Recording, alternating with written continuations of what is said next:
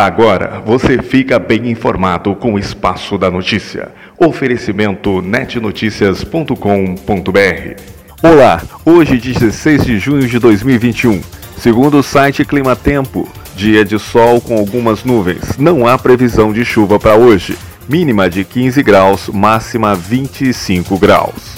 Polícia Militar apreende drogas na cidade de Piraúba durante operação. No dia 14 de junho, por volta das 19 horas e 30 minutos, acontecia a Operação Batida Policial, realizada na rua Opemar, bairro João Grupo, e também no bairro São Sebastião, na cidade de Piraúba. Policiais militares realizaram diversas abordagens, além de fiscalização de trânsito. Ao final dos trabalhos, foram apreendidos duas buchas de substância análoga à maconha, lavrado o termo circunstanciado de ocorrência em desfavor do autor, um homem de 22 anos, o qual deverá se apresentar ao Juizado Especial Criminal da comarca para demais providências. A Polícia Militar localizou nesta terça-feira, dia 15 de junho, durante a Operação Batida Policial, com a finalidade de localizar produtos de furto na cidade de Astolfo Dutra, uma motocicleta Honda CG 125, ano 1993, que foi furtada no dia anterior na cidade de Rodeiro. E uma boa notícia que vem do esporte.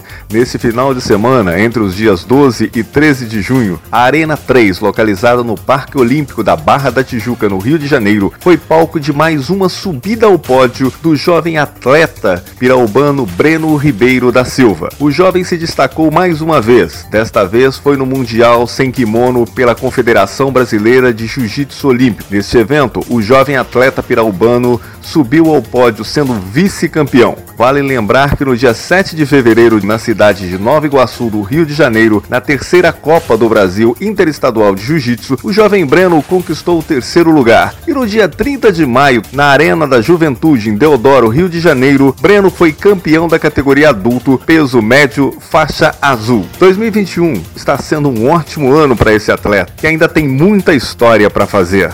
Bom, por hoje é só. Fiquem com Deus. A todos os ouvintes, um bom dia. Se quiser saber essas e outras notícias, acesse www.netnoticias.com.br.